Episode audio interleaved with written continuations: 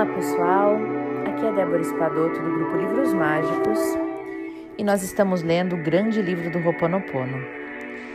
Hoje nós estamos na página 133. Vamos entrar falar sobre o budismo, tá bom? Budismo sempre. O Dr. Len menciona o estado zero como objetivo da prática do Roponopono. O equivalente deste estado, na minha opinião, é a vacuidade do budismo. No ensinamento budista, um dos objetivos é alcançar um estado de vazio, pois é ele que permite acolher a inspiração. E é necessário compreender a vantagem de atingir a vacuidade, e ver como o Ho'oponopono pode trazer uma ajuda valiosa. Esvaziar a mente, tudo bem, mas por quê? Bom, vou começar falando daquela vizinha que conta dentro da sua cabeça refrãos lancinantes, que canta dentro da sua cabeça refrãos lancinantes e nem sempre positivos. Trata-se da mente, né? Aquela vozinha que fica lá falando com a gente, cantando umas coisinhas que a gente não quer ouvir muitas vezes. Ela entra em ação na primeira oportunidade, isso é, o tempo todo. Aliás, esta tal da mente incrível, né, que falamos, ela tem resposta para tudo e é a maior sabichona. Mesmo se o que ela diz estiver errado ou nunca tiver sido verificado, ela vai em frente e diz, fala aquilo na nossa cabeça.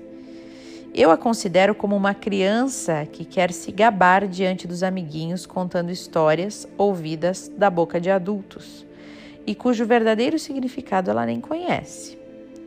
Ela fala o tempo inteiro, chegando ao ponto de fugir do tema. Vocês não estão reconhecendo aí essa voz dentro de vocês? Sabe aquela voz que fica falando pra gente coisas assim? Hum, isso não vai dar certo. Hum, hum, nem pensar. Não, tá louco. Não faz. Tu vai te sujeitar a isso? Não, tu é mesmo uma bobalhona. Olha aí. Olha só o que tu fez contigo. De novo, de novo tu errou. Olha aí. Tá feia, engordou, viu? Quem mandou comer tanto? Essa voz que fala com a gente é a nossa mente, que fala um monte de inverdades muitas vezes, sem verificações, mas que fica aí falando. Bem audaciosa, né? E é assim que um fluxo contínuo de crenças adquire forma e inunda a sua cabeça, desde a infância, quando a sua mente só absorvia, em primeiro lugar, o que que absorvia? As palavras das pessoas que estavam criando você. E depois, ao longo dos anos, essa mente espreita tudo o que possa confirmar aquilo que lhe foi contado. Ela registra os novos dados no disco rígido das suas crenças, que em seguida ela repete incessantemente. Então, vai registrando, absorvendo, absorvendo e registrando. A mente, então, faz uma seleção das informações que você recebe. E quando algumas dessas informações são descartadas, é o seu inconsciente que as recupera. O seu eu profundo está ligado ao seu inconsciente e por isso pode agitar bandeiras para chamar a sua atenção em caso de erro no sistema, ou seja, caso sejam recebidas crenças erradas. Em geral, ele utiliza sonhos e intuições, duas ferramentas que a mente havia, entretanto, tomado o cuidado de desviar de você, né? Sonhos e intuições, a mente sempre desvia. Portanto, quando crenças erradas são recebidas pelo seu eu profundo, há uma reação imediata que não necessariamente é perceptível por você. Nem sempre você percebe, visto que a sua mente vive tagarelando. Então, pesadelos, por exemplo, podem ser sinais muito reveladores. Ocorre uma falha no seu sistema de crenças e você nem repara passa batido. E o seu inconsciente ou o seu eu profundo faz das tripas coração para fazer você entender que tem um vírus ali, que tem algo errado. ele toca todos os apitos de alarme, chegando até mesmo a provocar incidentes graves para que você faça uma formatação ou uma limpeza ou dar um, um reset lá, né? Na, no seu sistema de crenças. Mas vamos pensar um pouco mais além. Mais concretamente, a mente é quem fica martelando na sua cabeça que é preciso sofrer para ser bonita que dinheiro só se ganha com suor, que os ricos são ladrões, não é assim? Não temos crenças assim? Que as doenças estão aí unicamente para fazer você sofrer. Todas aquelas frases banais que o levam a pensar que você não merece ser feliz, que não vale a pena viver e que, aliás, você não tem nenhum valor, visto que acabou de ser demitido do seu emprego. Logo, vamos reforçar esta crença. Na verdade, é uma espécie de um pássaro de mau agouro criado por conta própria e para si mesmo. É um feitiço contra o feiticeiro, né? Acho que você está começando a entender aonde eu quero chegar aqui. Não seria útil colar a criança mimada que é a sua mente para destacar os aspectos positivos que existem em você? Por que não calar essa criança, né, essa vozinha? deixá-la quietinha para você poder ver quem você realmente é. E a vacuidade do vazio, né, que fala o Dr. Heulen, é o que possibilita escutar e seguir o verdadeiro caminho. Então, a divindade que existe em você, que lhe permite se realizar e que lhe mostra que a sua demissão vai lhe proporcionar a concretização do seu sonho, como por exemplo, ser guia de montanha, ou professor de crianças deficientes, ou professor de autoescola, ou fazer aquilo que você realmente queria, né?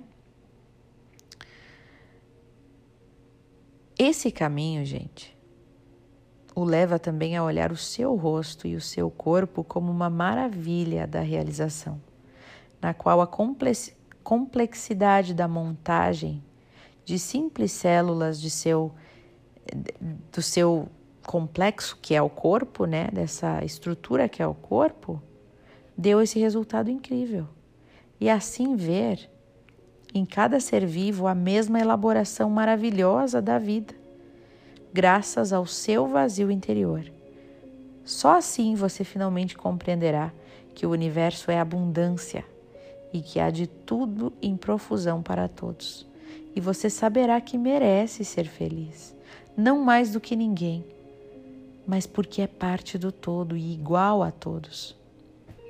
Então, diante de cada frase negativa que sair da cartola da sua mente, agite a sua varinha do Roponopono, sua varinha mágica, e transforme-a em pomba branca, esticando as asas do amor e da gratidão. E o vazio que resultará disso dará lugar à paz, dará lugar à emoção pura que gera alegria de viver.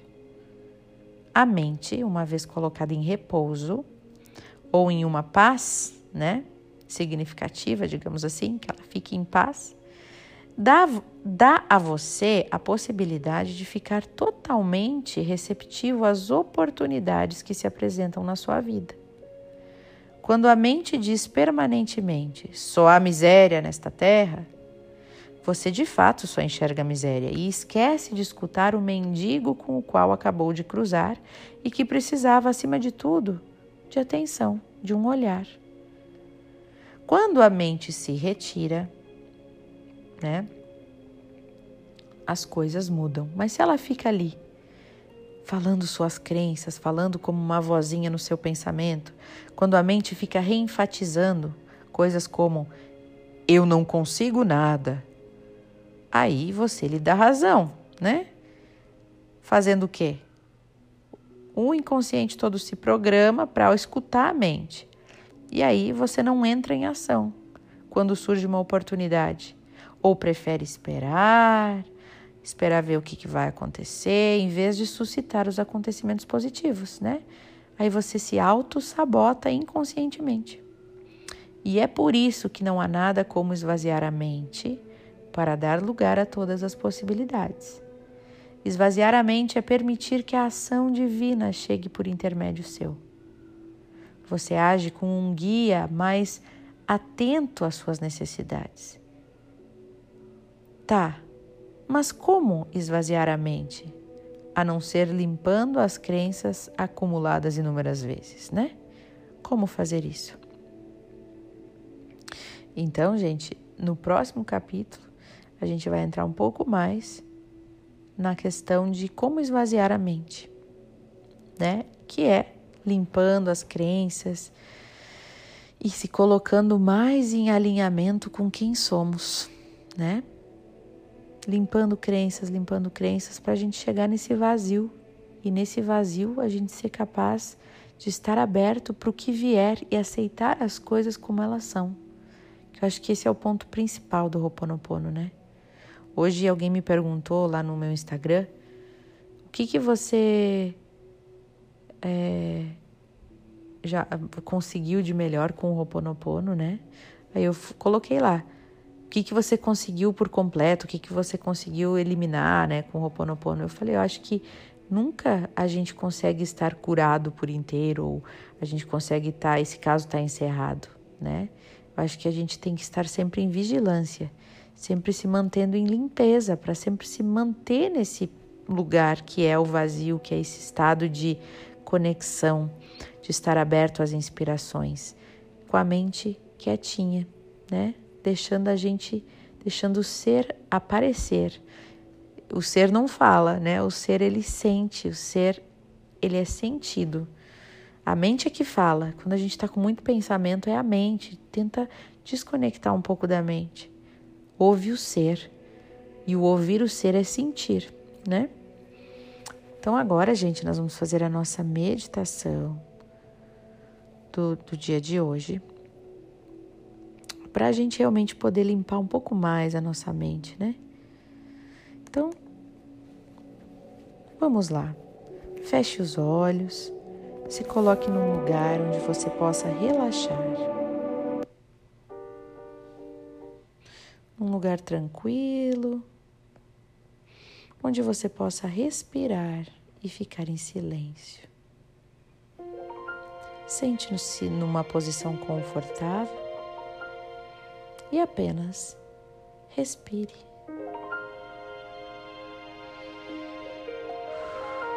Procure acalmar o seu corpo, as batidas do seu coração e a sua mente.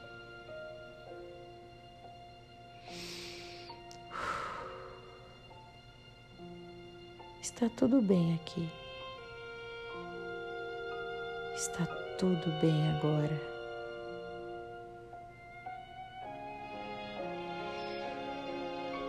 não há nada que nos preocupa neste momento.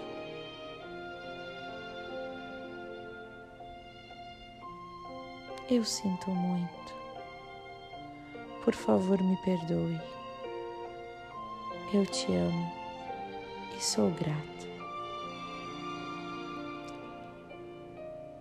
Eu sinto muito por muitas vezes não ter controle sobre a minha mente. Por favor, me perdoe por, na maioria das vezes, seguir aquilo que a minha mente me dirige a fazer, me dirige a dizer, me dirige a reagir. Eu sinto muito por favor me perdoe. Por muitas vezes ser dominado pela minha mente. Eu sei que ela vem, me diz coisas ruins a meu respeito e muitas vezes eu até acredito. Eu sinto muito, favor me perdoe. Eu te amo e sou grato. Eu te amo. Amor. É isso que eu sinto, até pela minha mente. Pois eu sei porque ela tenta me proteger e quer o meu melhor sempre, mas às vezes com altíssimas cobranças. Por isso,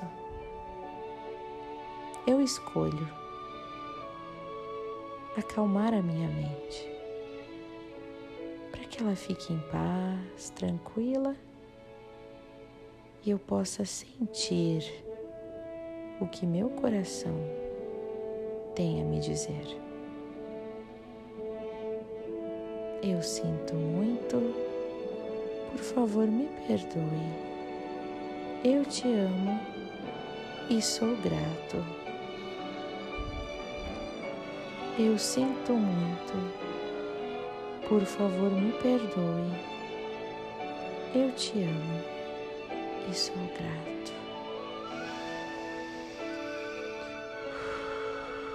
Gratidão.